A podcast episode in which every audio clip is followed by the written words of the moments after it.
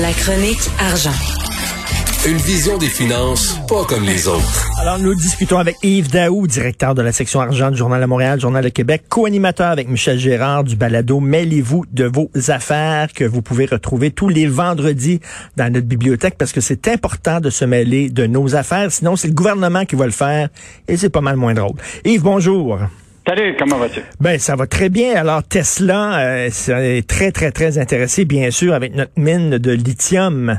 Écoute, euh, tu t'en rappelles euh, récemment, François Legault avait dit si on veut être capable de construire des batteries, ça commence par le lithium et je ne voudrais pas que cette filière-là soit donnée aux Chinois ou à des étrangers. Oui.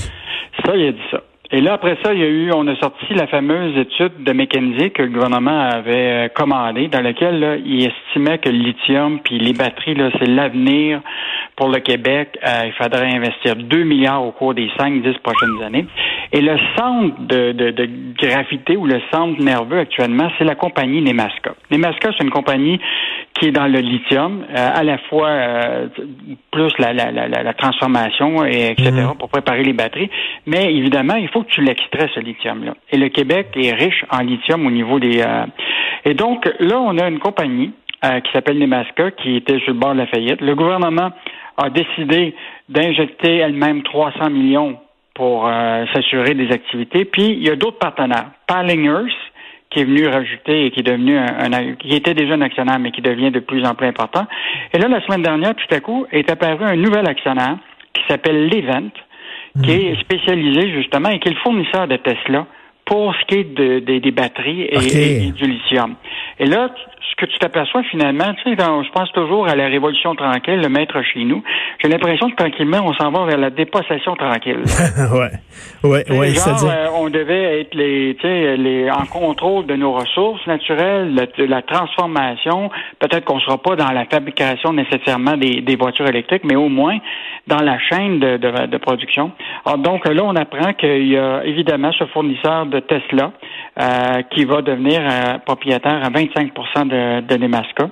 Donc, euh, ça va être à suivre au cours des. ben oui, parce que le go, le go disait, il faut, il faut vraiment maîtriser toute la chaîne au complet, c'est-à-dire l'extraction, la transformation, la transformation, puis la, production d'automobiles électriques, là, de vraiment suivre. Puis là, on n'est pas parti pour ça. Là, ben, jusqu'à date, ça n'a pas l'air d'être ça. Puis ce qui va être important, c'est que si on met de l'argent public là-dedans, on va, j'espère, s'assurer que des conditions gagnantes, que les étrangers ou les compagnies étrangères qui sont là-dedans, ils n'ont pas le beurre puis l'argent du beurre aussi en même temps. C'est-à-dire que si euh, effectivement ils investissent, mais nous autres aussi on investit, puis c'est quand même des ressources naturelles qui appartiennent au, ben oui, il faut pas, faut pas qu'on soit comme des pays du tiers monde, qui se font toutes euh, sucer leurs ressources naturelles puis qui n'ont pas de maudite scène pour ça. Là c'est pas c'est pas parce que le Québec a pas de génie là. On a l'argent, la caisse de dépôt, on a plein d'argent au Québec. L'autre affaire, c'est qu'on a du génie aussi au niveau euh, minier. On a des ingénieurs miniers. On a, c'est un secteur qu'on connaît bien. Euh, donc, euh, écoute, moi, je, je pense qu'il va falloir suivre ça, s'assurer que euh, les étrangers prennent pas tout le contrôle sur nos ressources naturelles. Ben, tout à fait, tout à fait. tu veux nous parler du retour du 737 Max? Écoute, ça c'est toujours euh, fascinant. Tu sais, quand tu, tu vois ce qui s'est passé avec euh, bon l'arrivée de Biden, puis là tu vois le retour, euh, les bourses étaient euphoriques. Là. Puis ce qui est intéressant, c'est souvent la, cette, ce, retour-là de l'économie réelle commence à, à pointe à l'horizon. Là. Euh, je, te, je te juste depuis le, le, début, là, tu as vu les compagnies aériennes, leur, euh, depuis l'annonce du vaccin, les, les, les, actions des compagnies aériennes ont augmenté, des manufacturiers, euh, même Cineplex ont augmenté parce qu'ils pensent qu'il va y avoir un retour progressif, euh, le retour au cinéma. Et donc, dans l'aérien, actuellement, le retour du 737 là, devrait se refaire. Là, ils vont être autorisés à le faire. Mais une entreprise du Québec va bénéficier de ça, c'est CAE. CAE le fabrique des simulateurs euh, qui mmh. permet de, euh, de former les pilotes. Et actuellement, là, ils ont déjà reçu des nouvelles commandes déjà pour euh, former les pilotes de, de Boeing. Donc, c'est une bonne nouvelle parce que c'est quand même une entreprise là, qui a 10 000 salariés. Là. Donc, euh, ben c'est quand même une entreprise importante au Québec. Et euh, ce qui est intéressant, ce qu'il disait euh, le, PDG, là, c'est qu'actuellement, compte tenu de la pandémie, il y a beaucoup de pilotes qui vont prendre leur retraite, qui vont en profiter. Écoute, il va avoir besoin là encore d'ici 2020 là de presque 26 000 pilotes juste en Amérique du Nord informés.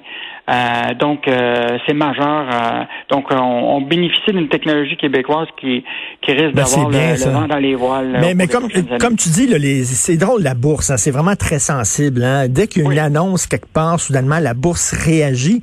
Et j'ai vu aussi, tu dis que bon, Cinéplex a augmenté, etc. Et j'ai vu aussi, bon, Zoom, ça a baissé, puis Netflix, ça a baissé, parce que là, les gens disent, ben là, s'il y a un vaccin, les gens vont être moins à la maison, il y aura moins de télétravail, ils vont retourner au cinéma et là, tu vois que tout est en train de, de, réagir à l'annonce du vaccin. Et quand tu as enfermé les gens dans un coffre-fort, puis tu décides de l'ouvrir un jour, prépare-toi que les gens vont décider d'aller en voyage, puis d'aller euh, je pense qu'on bon, c'est sûr qu'il y aura un retour progressif à la normalité, mais on voit déjà une tendance que le vaccin, là, tu vois, ça donne déjà un ton là, que le vaccin va, va ramener euh, le monde à l'économie réelle, qui est celui de, voyager, de, de se former, de, etc. Écoute, j'avais vu une fois une entrevue avec un gars, un météorologue qui travaille à la bourse, à la bourse de New York. Et là, je dis que mhm. c'est ça, un météorologue qui travaille à la bourse, c'est que lui, il va te dire justement, ben, euh, euh, vous pouvez acheter des actions de café parce qu'on prédit que dans quatre mois, la température au Brésil va être bonne pour la production de café. Écoute, t'es rendu que la météo influe sur la bourse. C'est fou, hein? Ah, mais je suis certain que les gens de Wall Street puis tout ça sont, sont entourés de mathématiciens et d'algorithmes ben oui. qui mettent des données puis qui disent voici là, ça va être quoi la tendance de. Ça va être quoi la température dans tel pays à tel mois? Est-ce que ça va être bon pour l'action, je sais pas, de, de la pousse de telle graine Écoute, c'est incroyable. En tout cas, moi, je, trouve que déjà, là, y a, le vaccin a quand même donné le ton à, à tout à fait. Amazon euh, qui est euh, en procès, quoi. Il y a une poursuite, une enquête au pays, finalement. Écoute, c'est vraiment fascinant, hein, la, la, la, vision différente de l'Europe puis du Canada hein, sur euh, les dossiers des, des géants du web. Il y a, en fait, tu as deux bureaux de la concurrence qui sont complètement différents. Tu as celle en Europe, qui est menée par la commissaire qui s'appelle Margaret Vestager. Elle, là, c'est comme la, la, la le, le, mouton noir pour euh, la Amazon. Là. Elle, elle surveille tous les, euh, les, les, géants du web pour voir ce qu'ils font comme euh, comme loi anti-concurrence, etc. Puis Amazon, c'est une entreprise américaine là, que deux fonctions. Avant ses produits à elle, mais en même temps, elle offre une plateforme pour que des petites entreprises comme moi, si toi tu, tu vends des peignes ou tu vends des souliers, tu peux vendre sur Amazon. Sauf que Amazon a le contrôle sur le data. Et ils servent de ça souvent pour privilégier leurs propres produits à Amazon ben que, les, que les. Alors là, ils ont identifié que justement les algorithmes de, de l'entreprise permettaient de mieux, euh, dans le fond, euh, calibrer les offres en faveur d'Amazon plutôt que de ces petits fournisseurs. Hmm. Donc euh, ils sont ils sont enquêtés par l'Union européenne. Puis s'il y avait des sanctions, ça pourrait représenter jusqu'à 10% de leur chiffre d'affaires. Mais oh, wow. Non, mais écoute, euh, ils sont beaucoup plus sévères en Europe là vis-à-vis des géants du web qu'ici. On se met, on est très complaisant envers eux. Hein? Ah, c'est épouvantable. Ici, imagine-toi, même notre investissement Québec, là, qui, euh, puis on a écrit là-dessus, là, ont même lancé des invitations aux fournisseurs québécois euh, pour aller à une conférence en anglais à Toronto pour permettre aux fournisseurs québécois d'aller sur la plateforme d'Amazon. Alors qu'on crée, nous autres, à, d'avoir un panier bleu. Ben oui. Parce qu'il faut pas oublier, c'est pas juste la vente de produits, c'est toutes les données qui se retrouvent dans Amazon, des consommateurs, puis leurs préférences. Là.